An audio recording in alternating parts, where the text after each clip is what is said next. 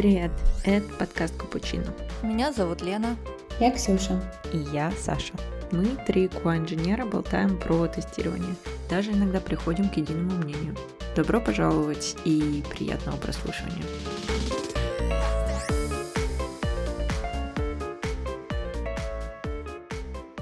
Продолжаем наш разговор на тему тестирования, терминов тестирования, всего прочего, связанного с этим. Да.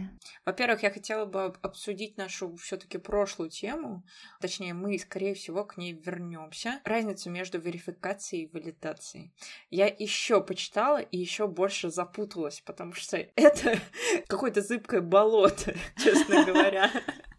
Причем вроде читаешь и такой, ну да, ну вроде понятно все. Да, а потом начинает приводить примеры, и я не могу наложить это на свою практику, которую я уже успела наработать. Так, сейчас я вспомню, подождите, значит. Так, нужно в стандарте именно посмотреть. Я, кстати, сто раз переслушала это, и мне как будто стало понятно написано. Я еще не дошла до монтирования этой части. Валидация — это было про то, что удовлетворяется ли цель пользователя, а верификация удовлетворяется ли функциональные требования. Да. Угу. Только я не узнаю, какое из них какое. Ну нет, как Лена сказала, валидация — это то, что удовлетворяет цель пользователя. Ага, окей. То, что пользователь, когда использует наш продукт, он доволен. Да, понятно. С верификацией, когда я пыталась найти, мне показалось, что верификация — это вот все то, что происходит у нас в наших процессах разработки ПО до того момента, пока у нас не получился какой-то более-менее окончательный да. продукт.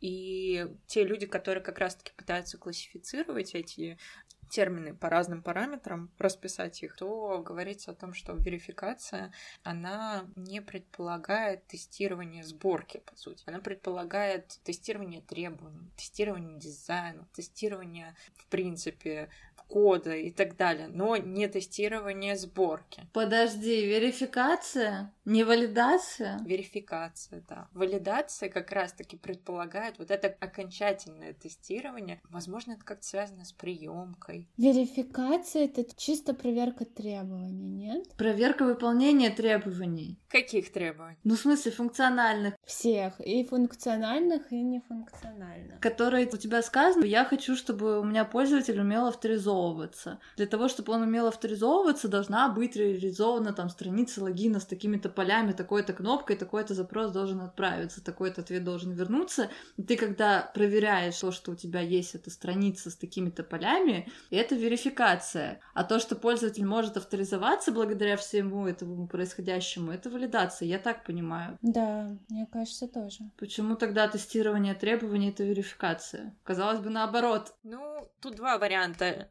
либо я плохо разобралась, либо источник какой-то корявый. Суть в том, что есть диаграмма, которая показывает, что верификация пересекается с валидацией. При этом верификация отвечает на вопрос, давайте по-английски сначала скажу, am I building the product right? А валидация отвечает на вопрос, am I building the right product? Ну да. А, нет, почему вообще building? Правильно ли я именно соби- собираю? Ну ладно, делаю, да? Вот я и пытаюсь перевести это так, чтобы по-русски звучало нормально. Ну, наверное, они имели в виду делаю, да? То есть не, не именно сборка. Да, да, кажется, что верификация это про процесс. Сделал ли я правильно или сделал ли я правильное? Угу. Делаю ли я правильно или делаю я правильное, кажется, максимально оптимальный перевод. Собственно, и когда на этой диаграмме, я сейчас на нее смотрю, там написано, что верификация включает в себя юнит-тесты, интеграционные тесты, автоматизированное тестирование, регрессионное тестирование, тестирование системы, бета-тесты. И дальше вот эта диаграмма, она как бы пересекается. Только в валидацию входит еще приемочное тестирование и юзабилити тестирование. Правильно. И также валидация включает в себя регрессионное тестирование, тестирование систем-тест написано, типа тестирование систем. Системное тестирование. Системное тестирование, да, и бета-тест. То есть они пересекаются, и, возможно, из-за этого у нас происходит диссонанс. Они пересекаются по каким системные тесты, а еще что? По регрессионным тестам, по системным тестам и по бета-тестам. Ну, все логично, да. Ну, то есть это вот как раз то, что у тебя, когда начинается а-ля end-to-end, когда ты уже начинаешь систему тестировать в целом, ты как раз можешь оценить, насколько выполняется или не выполняется задача пользователя, насколько это удобно и, и полезно ему, это уже валидация. Но при этом ты все равно проводишь верификацию, потому что у тебя все равно есть какой-то набор формальных требований, как именно это должно было быть реализовано. Да, но если вот мы говорим про end-to-end тесты, то их же можно автоматизировать, а это уже автоматизация тестирования. И вот автоматизация тестирования не включается в валидацию, хотя тут как раз-таки спорный вопрос. Ну, то есть я бы не сказала, что нужно верить этой диаграмме на 100%. Здесь все потенциально может перейти в какой-то степени в другую область, по, по крайней мере, автоматизированное тестирование. Но мне кажется, что все тесты и системные, интеграционные юнит, их можно автоматизировать, и вопрос, почему какие-то автоматизированные тесты вытащили в отдельный тип, непонятно. Вот это непонятно. Да, это просто не отдельный тип и все. Не поняла тебя. Потому что системные тесты, они тоже могут быть автоматизированными. Мгм. Интеграционные, они тоже могут быть автоматизированными. Юнит, они тоже могут, и скорее всего они автоматизированы. И почему там вынесли в верификацию именно какие-то автоматизированные тесты, какие, непонятно. Почему он там отдельным пунктом, тоже непонятно. Это классическая вот эта проблема деления на разные категории виды тестирования, что у тебя регрессионное тестирование это то же самое, что функциональное или нет. Да какое угодно может быть регрессионное тестирование. Точно так же сейчас с автоматизацией. Ну да. Еще есть здесь прям конкретная табличка, я потом приложу просто ссылку. Здесь конкретно табличка разделена на верификацию и валидацию. И вот написано, что верификация — это статические практики проверки документов, дизайнов, кода и программ. А валидация — это динамические механизмы валидации и тестирования уже конечного продукта. Но это совсем разные вещи, да. При этом верификация не включает в себя запуск кода, валидация включает в себя запуск кода. Запуск кода какого? Ну, видимо, который пишется. Ну, имеется в виду статическое или Ну, динамическое. да, например. То есть верификация полностью не включая приложение, не запуская приложение? Ну, по сути, вот код-ревью — это верификация, Так. но не валидация. Да блин, они путают просто, зачем они взяли, смешали динамическое и статическое тестирование, назвали одно верификацией, другой валидацией. Это какая-то хрень, мне кажется. Может быть, может быть. Мне вообще странно, что... Я вот не поняла вообще про запуск кода. Ну, ста- статическое тестирование. Опять же, это может быть в какой-то сфере конкретно так эти определения хорошо подходят. М, Без понятия. Я просто с вами делюсь то, что я нашла и что меня запутало. А статическое тестирование это без запуска Да. кода? А динамическое это с запуском Да. кода? Да. мгм. Ну это вообще странно, не подходит под валидацию и верификацию. Ну, эти же есть статик, э, анализаторы кода и так далее, которые прогоняют разработчики. Вот это все верификация. Это может быть как один из методов, но не все.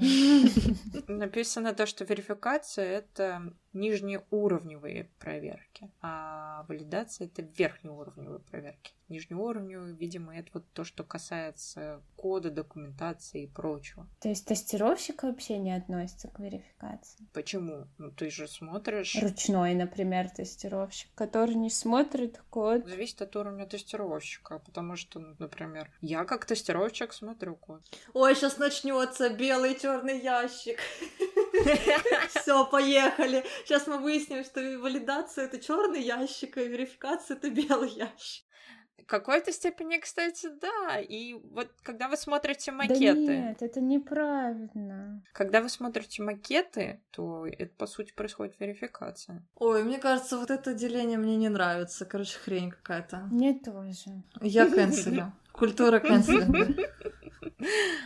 Да. Они просто реально приплетают всякие термины к э, валидации и верификации. Мне кажется, это как метод можно отнести, но это не все. Давайте тогда с другой стороны зайду. Почему я, собственно, начала про верификацию, валидацию гуглить еще? Потому что на нее сослались вы натыкались наверняка на этот гуру 99.com, который пишет про тестирование. Я не знаю, это вообще чей-то блог конкретный или это просто сайт с большим количеством статей. Но суть в том, что я начала смотреть разницу между quality assurance, quality control и quality management, в принципе. Что это и как. И тестинг, тестинг еще. У меня есть. У меня прям открыта эта вкладка. Давай, Ксюш, перехватишь тогда инициативу и расскажешь. Ну, вот как ты поняла, в чем разница между quality assurance, quality control? Они тут тестинг не выделяют от quality control. Ну, там есть, их там много, которые выделяют и которые не выделяют. QA, как обеспечение качества, это гарантия того, что продукт работает без сбоев и так, как он был запланирован. Это вот как раз очень подходит про валидацию. О, ты уверена? Там просто Нет? делятся, я не знаю, это конкретно та статья или нет, есть quality assurance и quality control. Они выделяют. И если quality assurance это про процессы, то quality control это про как раз-таки уже проверку конечного продукта. В том числе и quality control, насколько я понимаю, включает тестирование когда ты непосредственно руками проверяешь, тестируешь конечный продукт. Я много всяких нашла, и я не знаю. Ну, наша цель разобраться как раз. Во-первых, есть эти круги, да? Как диаграмма. Quality control, он внутри quality assurance, Да. правильно? Мгм. А внутри quality control еще находится тестинг. Мгм. Согласна. Это вроде понятно. Да. Но дальше они приводят, вот, например, я где-то, не знаю, это та статья или нет, но вот базовые задачи обеспечения качества. Это анализ технических особенностей и требований, оценивание рисков, планирование задач, создание базы документов и анализ итогов тестирования. Мгм. Это вот Quality assurance. Quality assurance, да. А quality control, в него входят разные процессы, такие как, например, анализ кода, анализ дизайна, тестирование, анализ готовности к релизу и так далее. Не то, да? Нет, слушай, может быть и то. Просто вот опять же разные источники, которые друг другу противоречат. Да, у меня, кстати, вот нету ни одной ссылки, у меня просто все идет подряд.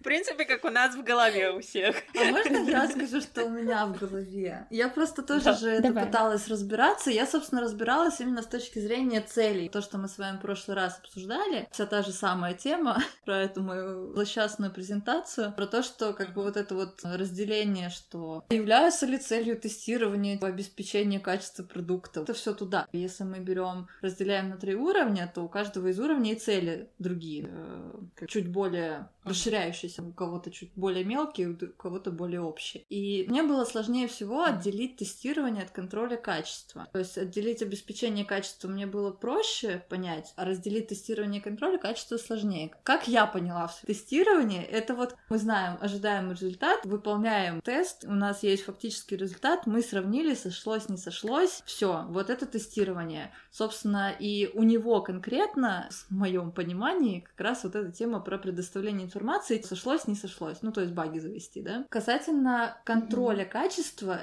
насколько я понимаю, там уже начинается рассуждение на тему, готово ли к релизу. Получается то, что Ксюша сейчас сказала, да. Как бы мы потестили, и дальше мы начинаем анализировать, насколько у нас уровень качества нашего соответствует, не соответствует тому, что мы хотим получить на выходе. И мы уже можем предоставлять какие-то рекомендации касательно того, готова к релизу сборка, не готова, какие у нас проблемы и так далее. То есть уже более интеллектуальная деятельность, когда мы принимаем какие-то решения. Мгм. А обеспечение качества — это про процессы, то есть в каком плане про процессы? Это мы настраиваем не только в рамках тестирования, ну, отдела тестирования, да, а в рамках всей команды разработки мы продумываем процессы, как нам сделать так, чтобы наше качество повышалось постепенно от релиза к релизу.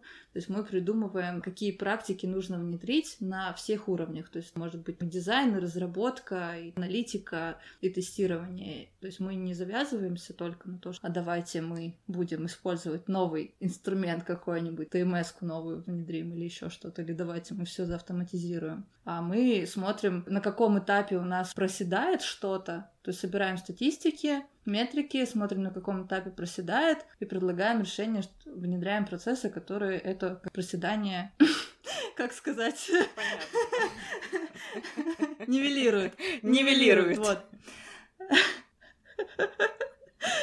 А вот то, что Саша говорила, что еще э, quality management есть. Вот это как раз да, то есть получается отделить обеспечение качества и quality management тоже становится сложно, где начинается одно и заканчивается другое, потому что по идее quality management точно так же собирает статистики, метрики, оценивает общий уровень качества, пытается как-то сделать так, чтобы тестировщики были молодцы, да, все такое. Мне кажется, честно говоря, вот то, что ты очень классно рассказала про эту матрешку, только вот уровень, который ты подавала как quality assurance, мне кажется, он ближе к quality management. Я считаю, что quality management — это про все таки управление командой тестирования и ответственность за команду тестирования.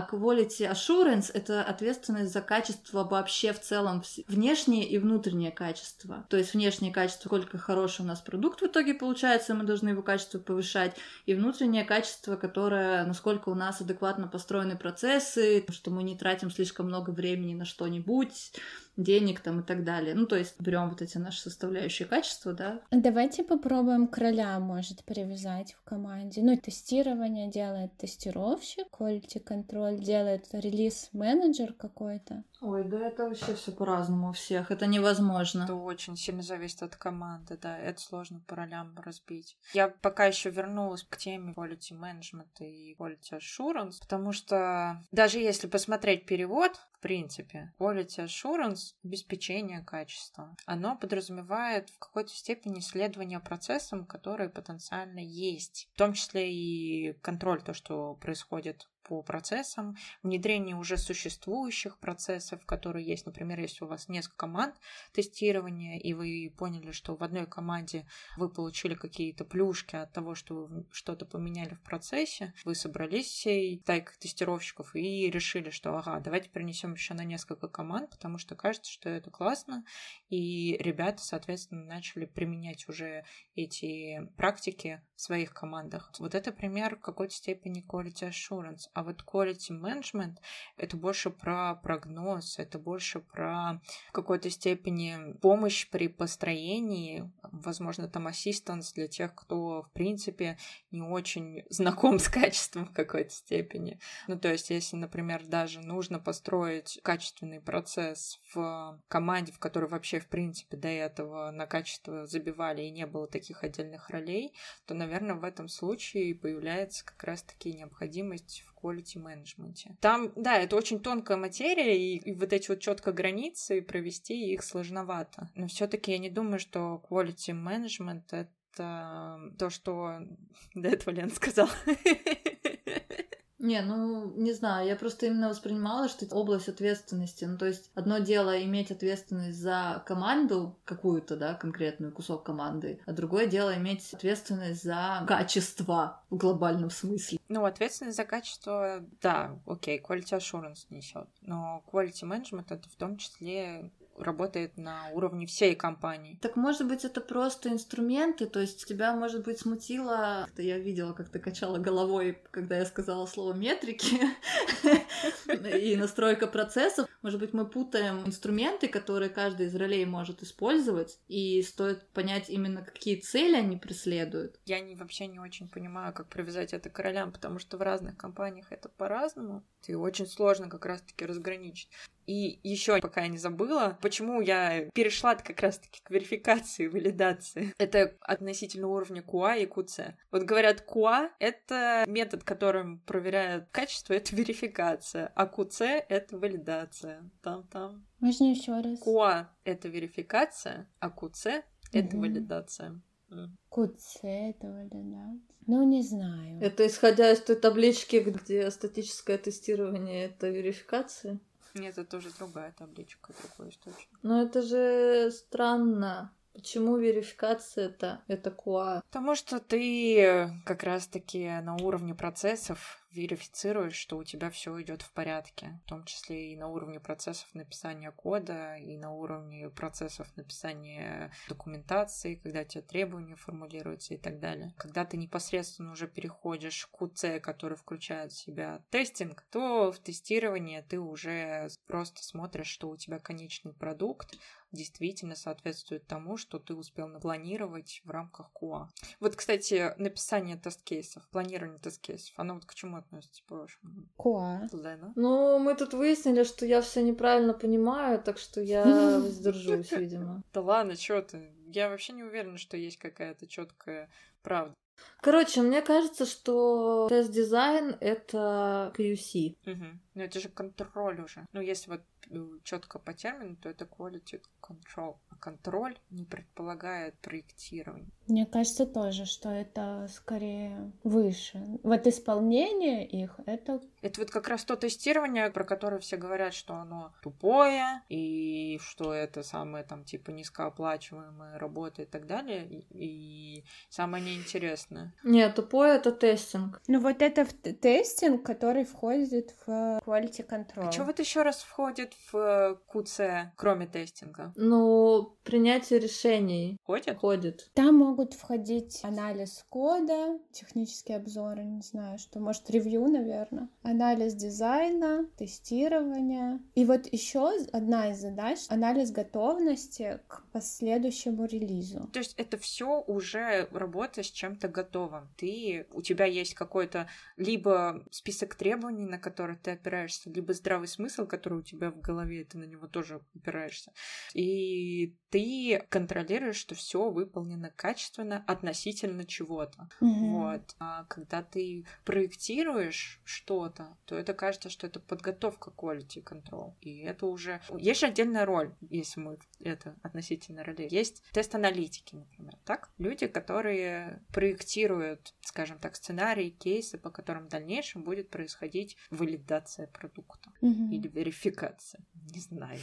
Мы тогда так и не поняли, что там будет происходить. И вот эти люди, сложно сказать, что они занимаются quality контролем, сложно сказать, что они занимаются тестированием. Они занимаются тестированием в голове, проектированием. Они, кажется, как раз-таки работают на уровне quality assurance. Ладно, хорошо, я согласна. Ура!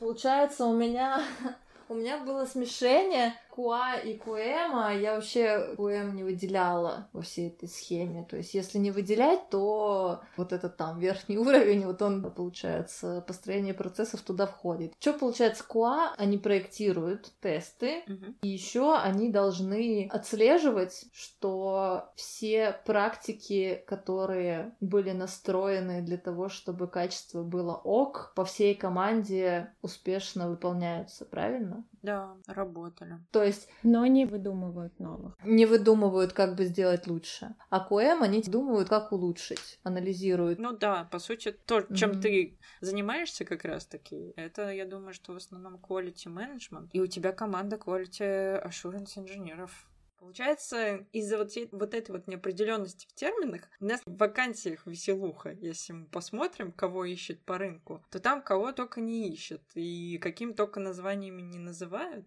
Сейчас более-менее все свелось просто к либо тестировщик, либо QA-инженер. Причем, честно говоря, требования, что для тестировщика, что для QA-инженера да. примерно одни и те же. А знаешь, знаешь, знаешь, да. в Яндексе есть ассессоры. Это тестировщики. Ну, в смысле, это те, которые тестинг делают. А, а они именно чисто проверяют результаты? Да, они чисто по скрипту идут и больше ничего не делают. И это, собственно, ассессор. Типа это ассессор? Ассессор. Ассессор. Assessment как оценка. Вот они как раз-таки валидацией занимаются. А мне кажется, это ассерт, это сравнение. Тогда бы были ассерторы. Ну да, непонятно. Да, ассессор. Нет, ассессор точно думаю, что это от слова оценка. Ну ты оцениваешь. Вот, кстати, какого хрена оцениваешь? Они же не оценивают, они просто валидируют и предоставляют результаты. Или ассессоры должны еще в том числе оценить результаты? Не, оценить они не должны.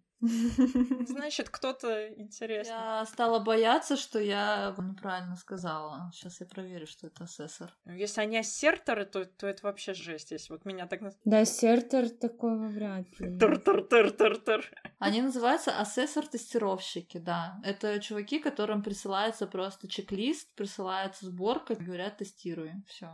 Ну, понятно. Но они вряд ли что-то оценивают. А результат их работы? Тестировщик, что ли, над ними? Кто у них руководитель? А у них есть чувак, который потом разбирает все говно, которое они завели, и решает, что это баг, это не баг. Угу. То есть они вообще не вращаются внутри продукта, насколько я поняла из того, что к нам приходили на собес ребята. А, то есть они нанимают вообще левых чуваков? Это как аутстав, да. Они нанимают чувака на просто рандомную задачу с рандомного проекта, mm-hmm. он просто садится и по скрипту делает. У него есть набор инструкций, он выполняет эти инструкции. Такая автоматизация. Mm-hmm. Вот на самом деле это и есть роль тестинга. Базового да. тестировщика, да. Вот все, тестировщик как человек, который просто ему предоставляет все четко готовое в плане требований, требований, ну, даже не требования, а чек-листов, тест-кейсов, сценариев, и ему предоставляется продукт. И он просто сверяет, отключает мозг и сверяет. Да, ладно, у Яндекса есть такая роль, вопрос, почему она называется ассессор.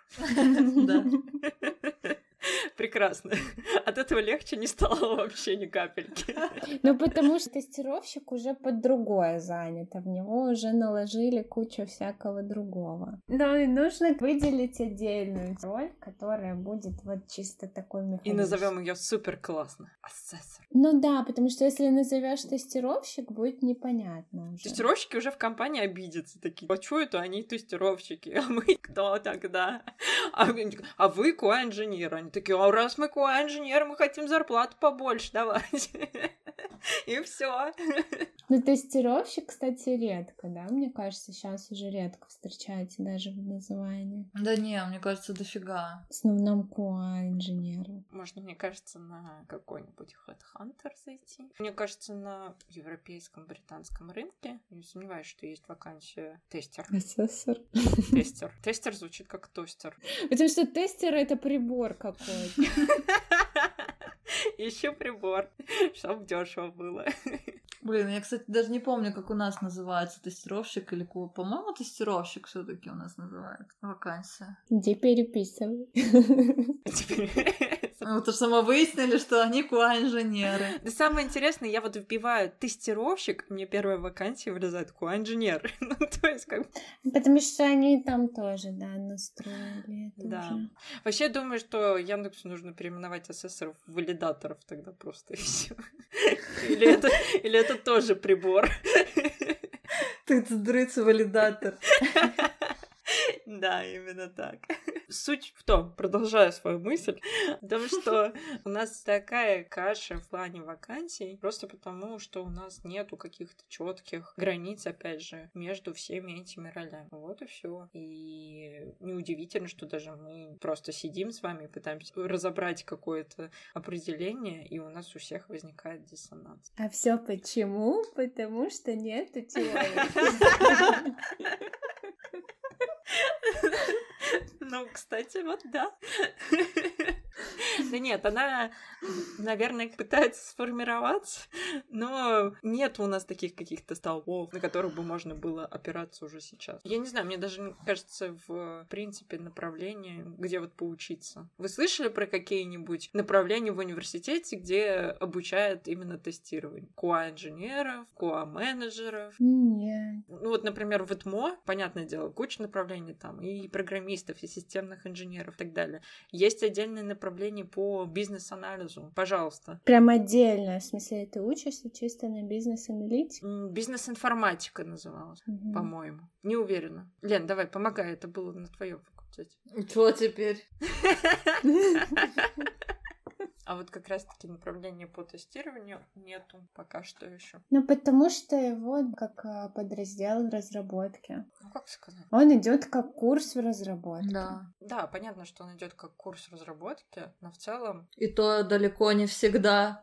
Тип... И то теперь идет, а раньше никогда не шел пять лет назад. Да, раньше факультативы какие-то там были. И то их не было.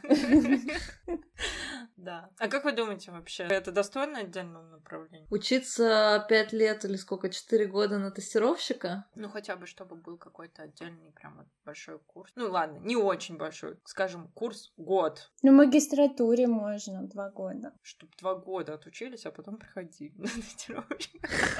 Сколько это ты диплом пишешь? Полтора года ты учишься? Мне кажется, просто вот, ну да, все то, что мы работаем, все, что мы нарабатываем, ну, просто опыт. Но мне кажется, что все равно то, что было в университете, а, многое довольно помогает. Ну, в смысле, даже из смежных каких-то областей эти знания, они помогают. То есть это неплохо, что это как подкурс в разработке. Может быть, если ты хочешь больше акцента на тестирование, то имело бы смысл на каком-то курсе чуть-чуть разделять их. Но в целом, мне кажется, что подход, что они идут вместе, рука об руку. А почему, например, не с менеджментом идет? Мне кажется, просто вот тестировщик, чем дальше растет, тем все-таки у него. Ну, у него есть, да, вариант, куда развиваться, в менеджмент или не в менеджмент. Просто к чему ближе тестировщик? Все-таки к разработчику или к, к менеджеру? Или к аналитику? К аналитику вообще ближе всего. Но разработчик тоже может быть близко к менеджменту. Да, и к аналитику, и к тестировщику. Не, аналитик, кстати, вообще отдельно. Да, я вообще не... В зависимости от того, опять же, какой уровень аналитики и про что, потому что аналитика там делится тоже на бизнес, на системный анализ, и с этим сложно. Я, как человек, который начинала в аналитике, а потом я перешла в тестирование, могу сказать, что для меня, честно говоря, я счастлива, что я перешла в тестирование, потому что я не любила аналитику, и я не видела себя там, и мне не нравилось то, чем там занимались, по крайней мере, направлением бизнес-анализа. В плане тестирования, я считаю, в какой-то степени, сейчас будет минутка скромности, я считаю, что у меня в плане тестирования как раз-таки есть дар, потому что я иногда прям вот чувствую, что пахнет жареным, и сейчас вот здесь будет ломаться. Меня это цепляет, мне хочется, чтобы это поменялось, и я нахожу способы, как это поменять. А в плане аналитики, мне кажется, такая заточенность, она не очень нужна аналитике. Наоборот, она мешает абстрагироваться и слишком тебя к разработке притягивает, хотя, в принципе, ты не всегда должна быть. Ну, здравствуйте. Ну, ладно, хорошо, понятно, разные области бывают, и я могу ошибаться, называя это системным анализом. Стелят, стелят мягко. Но если тебе нужно спроектировать систему... Как аналитик. Ну да, тебе нужно спроектировать систему, тебе нужно продумать все требования к ней, и тебе определенно нужно думать тоже и про крайние случаи, про всякие подводные камни, что может пойти не так. Точно так же, как со стороны тестирования тебе очень хорошо бы понимать, как оно все внутри работает для того, чтобы искать те самые подводные камни, так и в обратную сторону, когда ты проектируешь что-то, создаешь, продумываешь, ты точно так же должен понимать, где у тебя риски, какие у тебя могут быть проблемы. И да, и нет. В процентном соотношении, я думаю, что это легче будет объяснить. А почему я говорю про разработчиков? Потому что разработчики, они точно так же растут в архитекторов, которые точно так же должны обладать некоторым аналитическим навыком.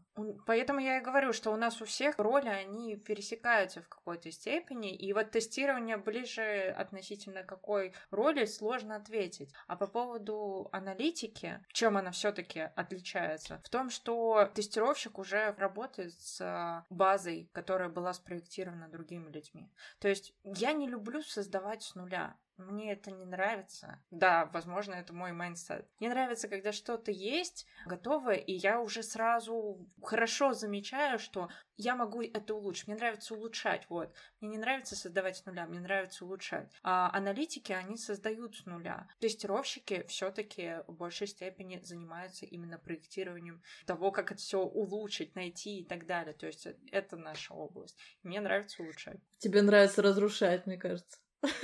Я уже давно не разрушаю на самом деле. Нет. Ладно, это просто было для красного словца. Да. Не люблю создавать, люблю разрушать. Вот это как раз-таки разница между тестировщиком и QA-инженером. Вот когда ты переходишь из состояния да. разрушать в состояние хочу улучшить, это как раз-таки произошел переход. О, ну да. скилл выше. Но слушайте, но при этом, мне кажется, к вопросу тому, кто как должен учиться, что все должны начинать одинаково. Ну, то есть они потом могут расходиться дальше по разным направлениям, но тогда все будут говорить на одном языке вначале, установить эти какие-то требования, и дальше там кто куда захотел, тот туда и пошел. Да, всем нужны сетевые технологии, всем нужны базы данных. И вот как сказать, что у тестирования нету теории тестирования, когда вот все эти термины, которыми мы пользуемся, это в том числе в какой-то степени и теория тестирования. Она вообще теория IT, и теория IT это равно теория тестирования. Да, мы примерно должны знать то же самое. Только мы это не делаем, мы проверяем это. Угу. Или улучшаем. Ну да, чтобы улучшить, надо проверить. Такие романтичные тестировщики. Не разрушать, а улучшать. По поводу специальности в университете, я тут недавно, у меня был э, как смешной случай. Я решила, что мне надо составить профиль команды. Я пыталась попробовать новый способ. И, в частности, мне надо было выписать бэкграунд у кого какой. Собственно, к вопросу, кто какие книжки читал, там читал ли ты Савина, вот эти все штуки. Я решила себе выписать, у кого какой бэкграунд, и сидела, смотрела, у кого какие специальности, кто где учился и на кого. И хотелось мне писать не название специальности, прикладная математика и механика, а какое-то адекватное слово, которое понятное. Я училась на программиста, я об этом знаю. То есть... На кого мы, Ксюш, с тобой учились? Да, на кого вы учились? Вот скажите мне. На программной инженерии. Мне кажется, наше основное направление, которое наша кафедра бы хотела, чтобы мы занимались, это... DevOps. Чуть не сказала сисадмин на какой-то степень. Но это низкоуровневое программирование. Да, низкоуровневое системное программирование. Вот, на системных программистов mm. и, возможно, на кто там платы появит. М? Ну, нормально, да. Это получается программист-инженер. Ну да. Ну а дальше-то мы учились уже скорее на разработку в магистратуре, мне кажется. Да, да, да. Магистратуру мы пришли в разработку. Ну вот, это значит, можно добавить следующее слово разработка. Ну, то есть, грубо говоря, можно разбить на какие-то вот эти теги, да, и я пыталась добиться от некоторых людей, потому что я читаю название специальности, я просто не понимаю, что это такое. И я с ними лично со всеми списалась и говорю, вот как ты можешь нормальным простым словом мне сказать, на кого ты учился? Они мне начинают опять название своей специальности называть. Я не понимаю, ты собирала статистику в том числе и по тем, кто уже не в твоей команде сейчас, да? Не-не-не-не, по текущим, по текущим только, конечно. А, по текущим. Да. Я их спрашиваю, а они мне в ответ, я учился на такой-то кафедре. Я говорю, мне это ни о чем не говорит, скажи мне нормально. Ты кто по жизни? Да, ты кто такой вообще? Они никто не могут мне ответить нормально. У меня один или два человека смогли мне нормально ответить, остальные мне объясняли, ну, мы изучали вот это, вот это и вот это, и диплом у меня был на такую-то тему, и моя специальность называлась так-то. То есть люди не понимают вообще. А как, как давно они закончили? Вообще они все практически закончили недавно, то есть либо там в прошлом году, либо сейчас заканчивают. Но, блин, я сразу знала, на кого я училась. Ну, то есть для меня это было не секретом. Они не знают, как смачить вот то, что они изучали на те профессии, которые в реальности. Да, да, да, да. Это интересно, кстати. Я говорю, если бы ты пошел работать по специальности, кем бы ты был? Я не знаю. Очень сложно людям. А честно говоря, ну да, тут два варианта. Либо у них просто недостаточно опыта, и они не понимают вообще, какие, в принципе, роли есть, чтобы максимально смачить с тем, на кого они учились. Вон, я даже сейчас сама зависла немножко с тем, а на кого я учу. Либо это какой-то именно... Университеты, они же дают разные направления. Кафедра, как называется, кто как себя назвал, но целом это нормально, по крайней мере, за рубежом, когда ты учишься по разным направлениям и потом выбираешь что-то. Есть еще такой прикол, что, например, прикладная математика, информатика в ЭТМО это разработка. Uh-huh. В СППГУ это математики. Uh-huh. Они вообще не разработчики, они математики. У них программирование в MATLAB максимум. В политехе это вообще инженеры. То есть, то есть одна и та же название специальности, плюс-минус какое-нибудь слово, и очень сильно зависит от вуза еще. Uh-huh. А еще, может быть, их учили настолько абстрактно, очень многим вещам широким, что они даже не могут сопоставить одной какой-то ролью. Я есть сейчас сказать, вон у Ильи на работе сейчас, у них не так много тестировщиков, у них на команду, ну, по-моему, сейчас два тестировщика все таки Но суть в том, что один самый главный, который выстраивает все процессы и сейчас в компании достаточно значимую роль занимает, он закончил направление философии. Так что мне интересно, сколько именно технарей в том понимании, в котором мы это понимаем, по отношению к тем, кто вообще никак к техническим университетам не имеет отношения. А у нас просто есть такая штука, которой я не то чтобы полностью согласна. У нас требования техническое образование mm-hmm. на входе. Мы не рассматриваем кандидатов не с техническим образованием. Это для того, чтобы они понимали хотя бы, что такое база данных, потому что сложно совсем с нуля без технической базы. Но зависит от того, насколько человек готов. Ну да, потому что у вас достаточно много набирается людей, которые начинают, поэтому, угу. в принципе, требования адекватные. Я согласна. Так легче сделать первый отбор хотя бы. Ну да. К тому же компания, команда готова учить, давать знания, поэтому хоть это требование очень сильно помогает. Ну что, есть два направления. Это вид тестирования или очень сложные термины, которые я не уверена, что мои сильны. Давайте про виды. Я нашла одно прикольное тестирование. Но это скорее проектирование кейсов, но давайте потом расскажу про него. Давайте про основные. Я нашла тоже классно. Ну, это не особо классно. В общем, это просто такой вброс. Есть манки-тестирование, про которое вы наверняка все слышали. Слышали про манки-тестирование, да? Да. А есть горилла тестирование. Так. Что это такое? Я вообще нашла Инстаграм, который не так давно стали вести, он достаточно свежий, и в котором симпатичная инфографика, где разбираются базовые термины, красивенько оформленные, но на английском, с табличками, с плюсами, с минусами и так далее. Там-то я гориллу и нашла. Это такое тестирование, которое каждый модуль программного обеспечения тестируется до того момента, пока он, я так понимаю, не взорвется.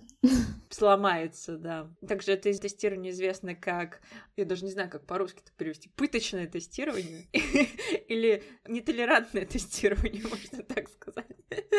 Потому что это довольно брутальная манера тестирования. В смысле, ты физически ломаешь?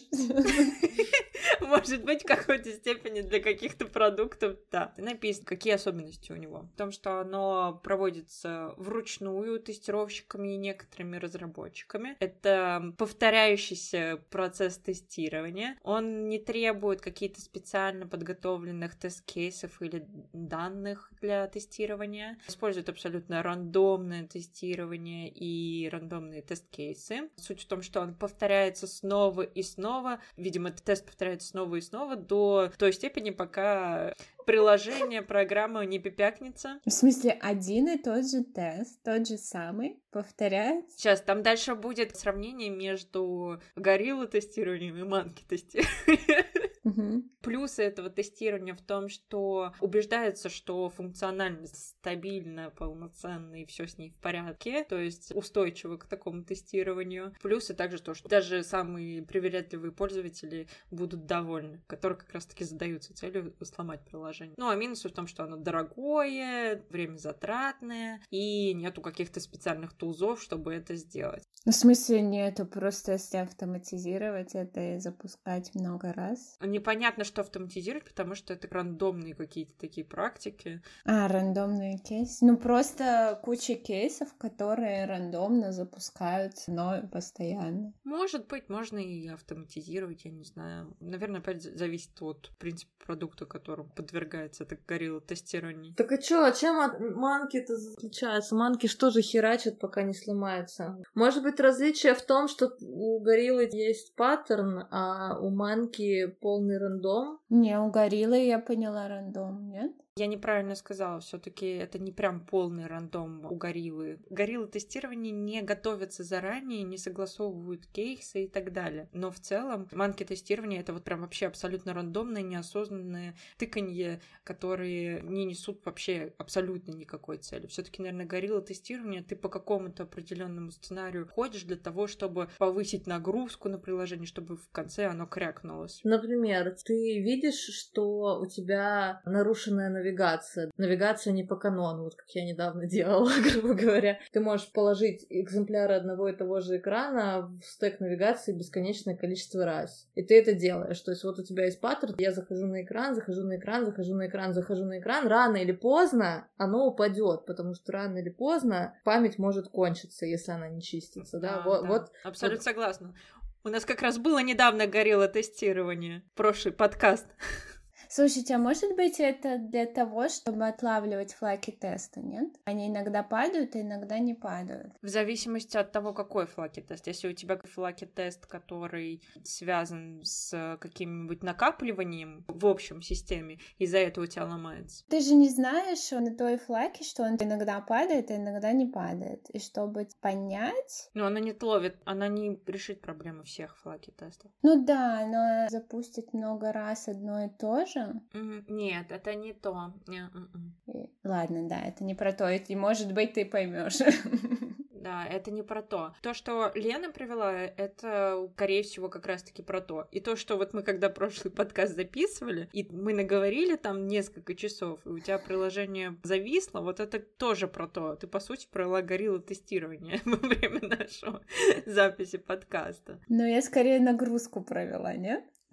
Мне кажется, нагрузочное тестирование входит туда. Если бы ты задалась целью вот записать огромный звуковой файл и посмотреть, как приложение себя поведет, то мне кажется, горилла тестирование это нагрузочное тестирование это подвид. Это объемное тестирование. То, что Ксюша уронила по длине записи, это было объемное тестирование скорее. Да, наверное, вы правы, да, все-таки. Ну, наверное, суть именно в повторении, да. Угу, мне Да. тоже кажется. Но на самом деле точно так же тестирование производительности. Самое такое непонятное, что разные люди по-разному используют слова. Собственно, мне кажется, самая интересная тема в плане разбора, какой вид тестирования что есть. Потому что как раз вот эта штука, что у тебя есть какой-то сценарий, и ты его повторяешь кучу раз, нет ли такого же уже среди известных нам других видов тестирования производительности. Как я понимаю эту штуку, что есть тестирование производительности как большая область, и оно подразделяется как раз нагрузочное тестирование стабильности и восстановления. Объемное тоже туда входит. Объемное вообще первый раз слышу. Я тоже первый раз такой термин слышу. Ну, в смысле, большие объемы данных, которые.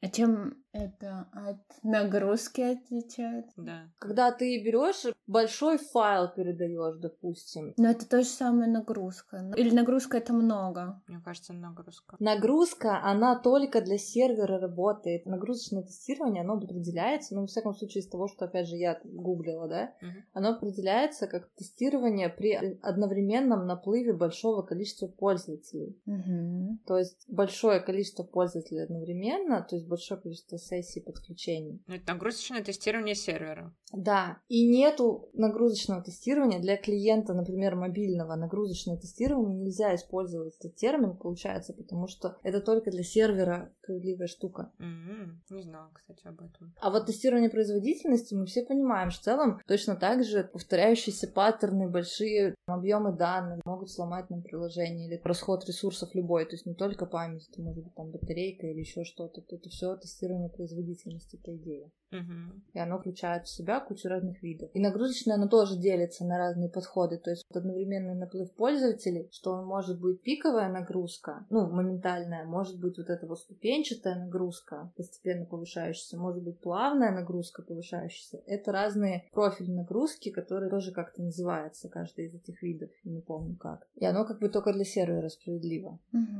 Ну, насколько я поняла. Так, я просто пытаюсь проанализировать, как правильно перевести это все-таки. Modulus tested repeatedly under huge load and stress. Под большой нагрузкой Угу. все-таки получается. Вот, а есть же еще стрессовое, да? Вот помните, есть стрессовое тестирование. Ну да, да, да. И вот, по идее, я слышала про стрессовое тестирование именно из разряда подать одновременно большую нагрузку единовременно. Угу. Мгм. Но это вот как раз к пику к этому. Да, вот это, про вот этот пик получается. Но тоже хрен пойми, это как часть нагрузочного или...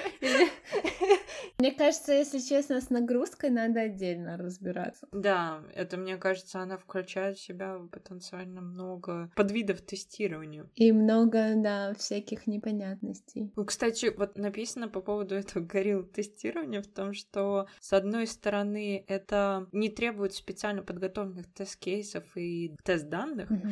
но в то же время оно предполагает планирование и подготовку перед этим. То есть ты все-таки планируешь, как ты будешь потенциально ломать. При этом ты не готовишь, чем ты будешь ломать.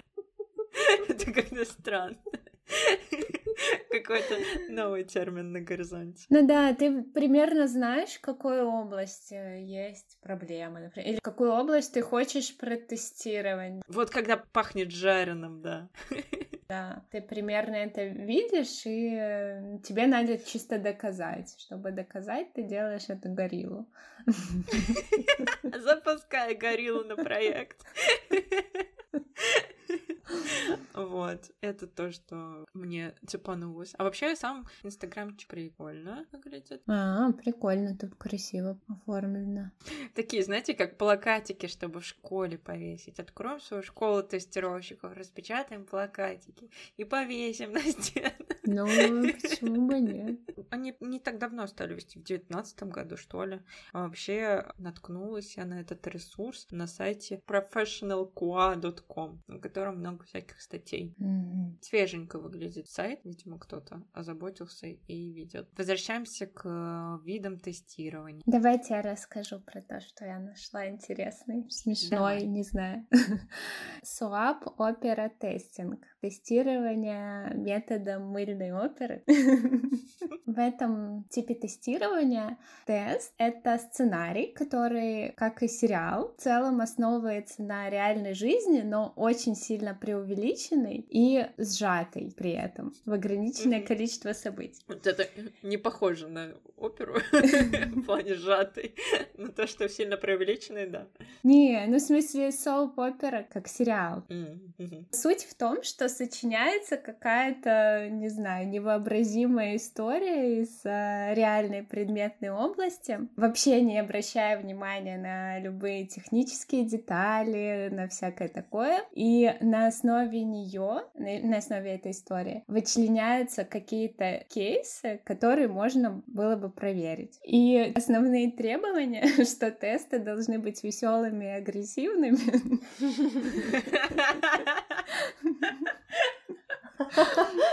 Потом добавить какую-то структуру, чтобы ими как-то можно было управлять. Чтобы это был сериал.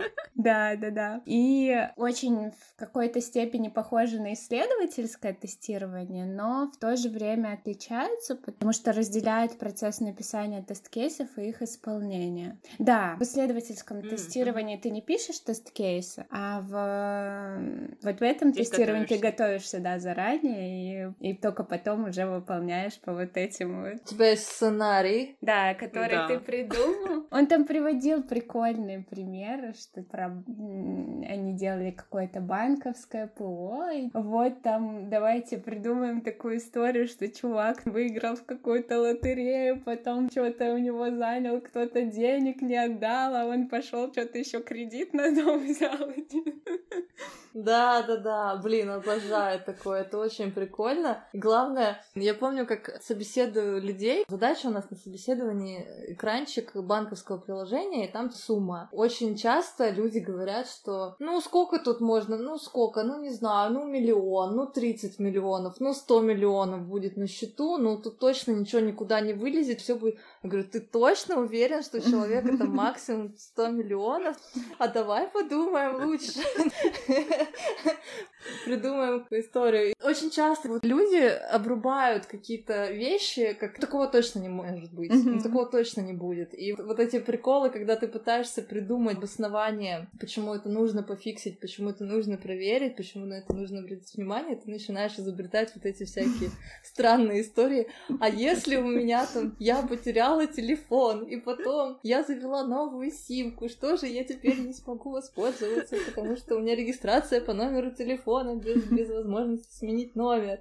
Ну, то есть какие-то такие вещи очень прикольно. Ну да, это да. очень творческо, и можно прям всей командой да. проводить и, не знаю, придумывать какие-то невероятные, и отлавливать какие-то невероятные баги. Да, это прикольно. Наверное, в какой-то степени свежести добавляют взгляду, когда тебе надоедает. Да, да, да. И ты такой, а сейчас я поиграю и представлю, что вот это приложение будет пользоваться на самом деле балерина, которой очень тонкие пальцы, потому что она еще играла на пианино.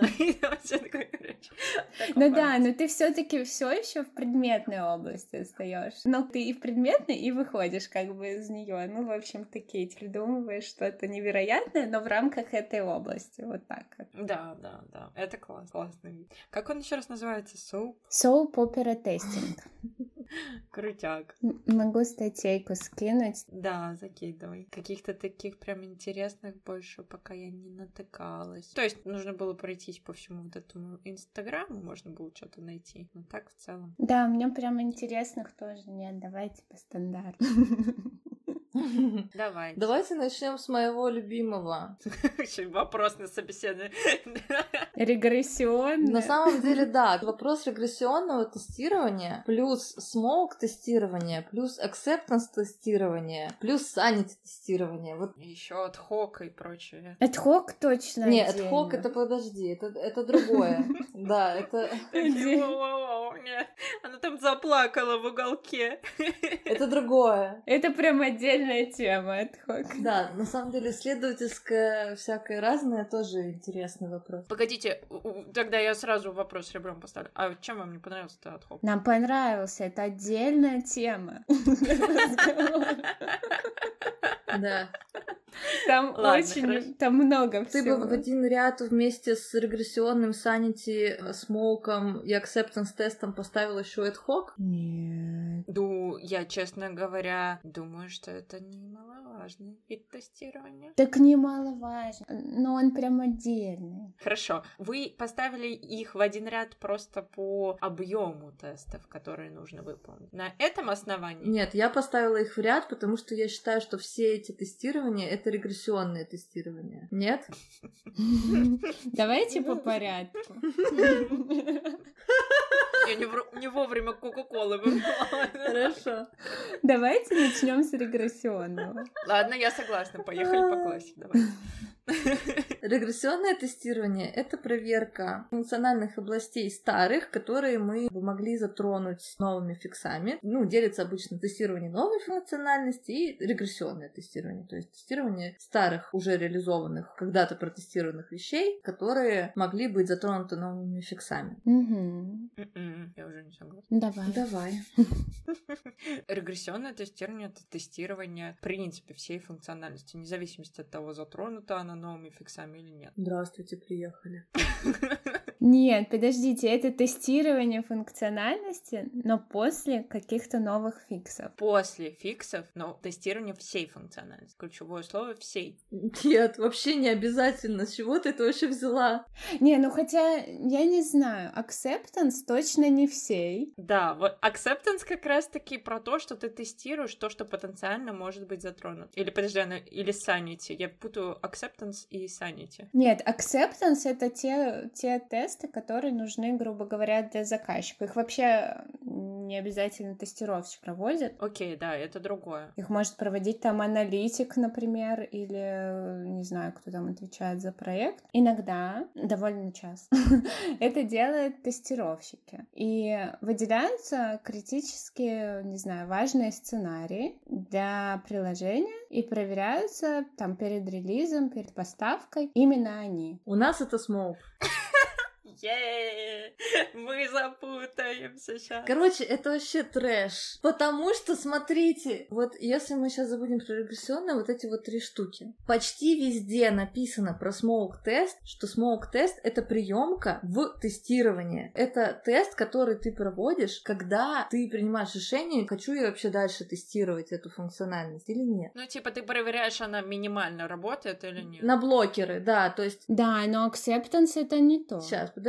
Заранее согласовано. А acceptance это переводится как приемка. Да, это ты сдаешь заказчику, проверяешь, грубо говоря, его кейсы, что они работают. Вы заранее вообще договариваетесь, что Мгм. чтобы сдать этот продукт, нужно, чтобы работало вот эти там сценарии, конкретные сценарии прям. И они проверяются на приемочном тестировании. Мгм, Да, но приемочное тестирование, оно может, получается, со стороны заказчика проводиться и может с нашей стороны проводиться. Да. Но вообще-то оно должно проводиться со стороны заказчика. Потому что какой смысл, если оно проводится с нашей стороны? Ну, по-хорошему, да, но не всегда есть А, заказчик. ну в этом смысле, да, окей, ладно, хорошо.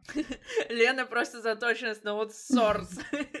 Ну да, это, конечно, влияет то, что у меня под- аутсорс, но в моем понимании нет вообще никакой разницы между смоуком и акцептансом. Ну то есть там и там мы проверяем то, что у нас приложение как-то работает, ну то есть что оно в целом работает. То есть мы проходимся обычно по всем более-менее фичам и проверяем, что у нас ничего не сломалось, все работает, ну и новые фичи тоже работают, тоже в частности, после всех багфиксов и так далее. А ты когда про определение смоука говорила, ты сказала как будто, что это касательно конкретной фичи проверяешь? Или это все таки касательно всего продукта проверяешь, что он А вообще-то, по определению, то, как на сайтах всяких написано, да, смоук тестирование, вот это вот дымовое тестирование, мы тоже проверяем весь продукт. Я вообще думала, смог это разработчик, например, сделал что-то, и перед тем, как влить свои изменения, он такой проверяет, что его изменения не сломали что-то. Он делает такой смог тестирования. Вот, для меня вот это смог. Ну, в зависимости от того, на кого складывает этот смог.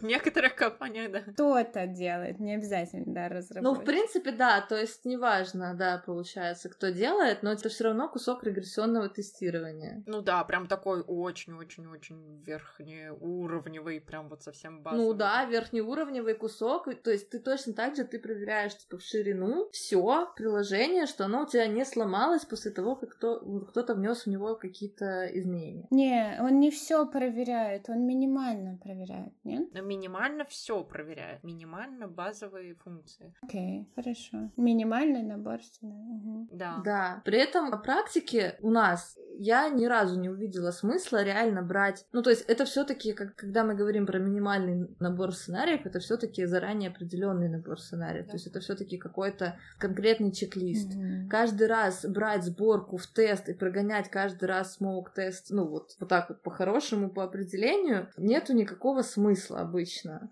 Ну, то есть серьезно. Поэтому этот smoke, он просто как бы у нас уехал в конец и стал acceptance тестом. Ну, примерно. У нас смешались вот эти понятия. При этом у нас все равно, когда мы выделяем критичные сценарии изначально, у нас в итоге получается практически всегда слишком большой набор, то есть в смолке у нас всегда оказывается слишком большой набор, мы его режем, называем его акцептансом, но в принципе не суть важно, то есть как- как-то назвали и черт с ним. Но просто меня смущает именно вот эта тема, что получается это такая практика прямо есть стандартная, что ты сборку в тест принимаешь после того, как ты провел регресс. Такой минимальный, супер минимальный регресс. Это же до хера времени должно занимать каждый раз. Не смог. Так, ну, Ксюша же правильно сказала, то, что смог вообще может проводиться не только тестировщиком. По идее, смог должны и проводят. Я уверена, что сейчас проводят, по крайней мере, большинство разработчиков, потому что они протыкивают функциональность. Плюс есть автотест. Где про автотесты не надо, пока не надо.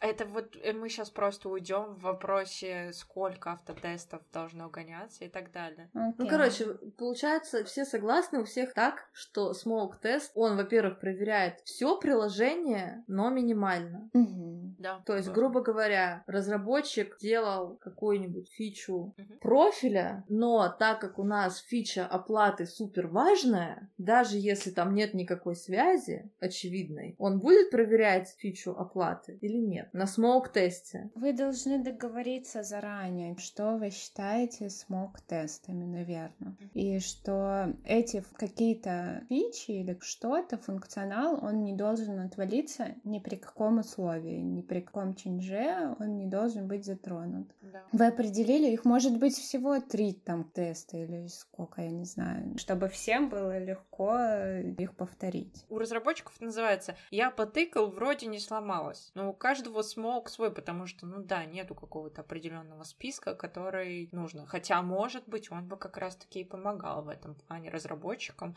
что они, так сказать, коммитятся на то, что вот по этому списку ничего не сломалось, и они это проверят. Ну вот мне кажется, что именно вот в этом случае автотесты запускаются и все. Да, да, да. Ну то есть, понятное дело, автотесты решат очень много вопросов в данном случае. Окей, меня вот что интересует. Мы когда начали говорить про регрессионное тестирование, я сказала то, что регрессионное тестирование, в моем понимании, это тестирование вообще всей функциональности. Понятно, что проверить абсолютно всю функциональность невозможно, но это, скажем так, самое глубокое, самое долгое тестирование, которое, в принципе, проводится над продуктом. Хорошо, а регрессионное в какой момент происходит? Это вот, опять же, в зависимости от процесса, от продукта, от того, когда команда решает у него необходимости и так далее, и возможности, которые, в принципе, есть в команде. Ну, просто вот если смог, оно обычно проходит когда только фича готовится, готовится отдаться куда-то, мне кажется. Acceptance, он происходит, когда уже мы готовы зарелизиться. Так, окей. А вот регресс — это когда какая-то фича... Нет, подождите, есть еще sanity. Sanity, хорошо. Sanity тестирование предполагает, что происходит глубокое тестирование фичи конкретной. Да, то есть э, смог это в ширину, а sanity это в глубину, это я согласна. А регресс в каком? Регресс это просто тестирование после внесения изменений старой функциональности. Всей функциональности. Нет, любой старой функциональности. У тебя ты можешь оценивать риски. Опять же, да, мой профиль никак не связан с оплатой, значит я оплату не тестирую, но я тестирую авторизацию, и это будет мое тестирование авторизации при внесении изменений в профиль, это будет регрессионное тестирование. Смотри, э, давай тогда поговорим через цель регрессионного тестирования. Какая цель регрессионного? Убедиться, что новые изменения не сломали уже существующую функциональность. В чем отличие между этим тестированием и Санни тестированием? Да ни в чем, потому что Санити включается регрессионное тестирование. Просто в моем понимании цель регрессионного тестирования — это проверка всего продукта, что вся функциональность, которая в него заложена, работает корректно. И не обязательно это делать после того, как мы внедрили какую-то фичу. Не обязательно это делать каждый раз после того, как мы внедряем какую-то фичу и мы тестируем какую-то часть. Это, возможно, какая-то такая точка, когда ты понимаешь, что, окей, мы внесли достаточно большое количество фич, Мгм. неважно, там одну, две, три, десять, 15, в зависимости от того, сколько у нас ресурсов. И мы понимаем, что кажется, что мы вот проверили вглубь относительно этих фич все, но непонятно, как они вместе между собой скоррелируют и потенциально как-то, например, сломают какую-то вообще функциональность, которую, в принципе, ни та, ни другая, ни третья фича не затрагивала. И поэтому отсюда и есть этот проход по абсолютно всей функциональности, чтобы зафиксировать точку, что вот сейчас у нас в продукте есть такие-то проблемы. Это мое понимание регресса. Да, понятно. Кстати, вроде Но подходит. я считаю, что это супер общее понятие, которое включает в себя кучу разных способов, как можно удостовериться в то, что мы уже тестировали и считали рабочим раньше, но сейчас уже в этом не совсем уверены, все еще работает. И может быть куча разных методов. Это может быть риск-бейсит, когда ты оцениваешь, что так, у меня вот эти модули связаны, я их протестирую. Может быть полная, когда ты реально берешь и все тест-кейсы прогоняешь. Может быть, когда ты выделяешь, хочу прогнать там тест-кейсы только первого, второго приоритета и назовешь это смоуком внезапно.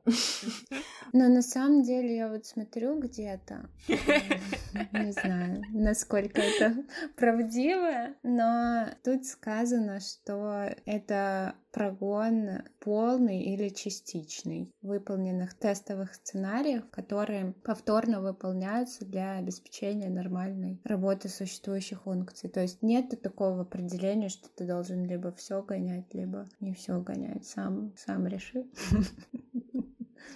Ну, то есть, вот, например, когда я Савина читала, у него там тоже определение регрессионного тестирования, я сейчас дословно не помню, но там Мгм. было сказано ровно ту активность, которую я называю у нас верификацией багфикса. Что когда идет какой-то багфикс, и мы верифицируем, что зарезолвенный баг все ок, мы понимаем, что мы должны не только по шагам проверить, а еще подумать об альтернативных каких-то сценариях и что еще могло быть затронуто. И там спросить разработчика, да, чувак, а что еще про тест? И вот этот вот процесс, он называют регрессионным тестированием, и я согласна.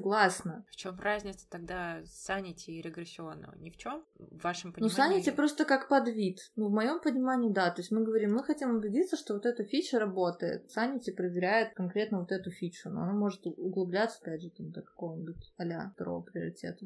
Но вообще, не знаю, санити какой-то бессмысленный термин. Да, он не часто используется. Вообще очень редко используется. Да. Я просто читаю, сейчас есть какой-то термин, что называется, в принципе, regression test selection and its techniques. То есть, по сути, вы сами определяете, что вы будете вносить в регрессию, и, опять же, можно отталкиваться от тех предполагаемых кусков программы, которые были затронуты. То есть, да, ты говорила по поводу регрессии, что есть фича, и можно конкретно проверить, удостовериться, что эта фича работает, и что насколько она затронула. По сути, ты делаешь регресс какой-то фичи. И, возможно, да, в моем понимании регресс — это прогон вообще всей функциональности. А в твоем понимании, что регресс в идеале, конечно, регресс — это прогон всей функциональности очень быстро и недорого, но в зависимости от того, сколько у тебя ресурсов, то ты уже выделяешь регресс какой-то фичи как потенциально самый опасный. Ну, то есть это планирование, тестирование. А знаете, что написано в этом STQB, который, Саш, ты, по-моему, в прошлый раз, да, смотрела? Да. Мгм. Давай, да. Я смотрю в книжке, и там написано про STQB, и что там сказано, что в Sanity тест написано просто C-Smoke тест. Ну вот и все, сертификацию мы бы не прошли. Но вот в этой книжке как раз чувак говорит, что некоторые все же выделяют разницу между Sanity и Smog именно. И что Sanity тест — это ты смотришь ближе к релизу билды и проверяешь, а Smog — это в начале ты смотришь. Блин, так это вообще полный трэш. Жесть. Ну, это трэш, реально. Просто, а по факту получается... Короче, я права, мне кажется.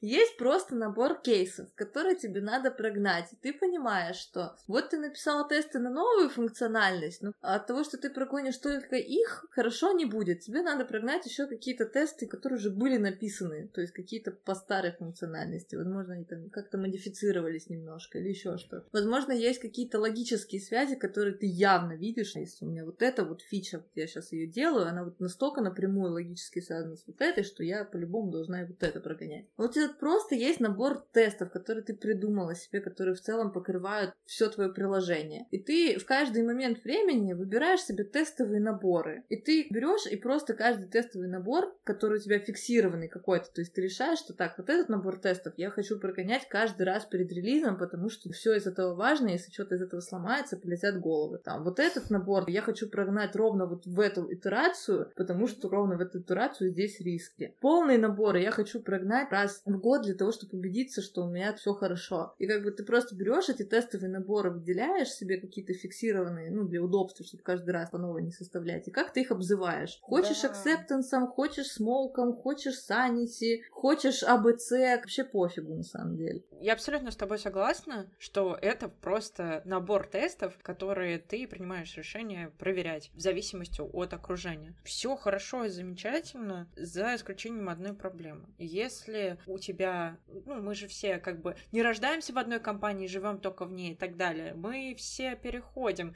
между компаниями, и у всех возникает разный опыт в зависимости от термина. Кто-то понимает под термином smoke одно, кто-то понимает под термином smoke другое. Да. Поэтому мы с вами это и обсуждаем сейчас. И поэтому можем дать совет людям. Какой? Поймите, что имеет в виду. Всегда спрашивайте, да, что имеется в виду. Если вам сказали, сделай регресс, уточни, пожалуйста, что от тебя хотят. Все. Что ты имеешь в виду под регрессом? Да, это очень логичный и правильный совет, потому что можно на такие грабли попервой наткнуться. Причем я не видела таких проблем внутри команды КУА, но я видела такие проблемы при взаимодействии с менеджерами. Да, проекта. и вообще в целом в команде, в команде разработки разные роли, потому что менеджер когда-то где-то услышал какое-нибудь слово и потом его использует, но он толком не понимает вот этой вот э, темы, что можно как угодно назвать. Мне кажется, что у нас будет каждый подкаст этим советом. Задавайте вопросы перед тем, как что-то делать. Очень, кстати, правильный и логичный вопрос. Мне кажется, это самый главный совет, который можно дать начинающему тестировщику. Задай вопрос.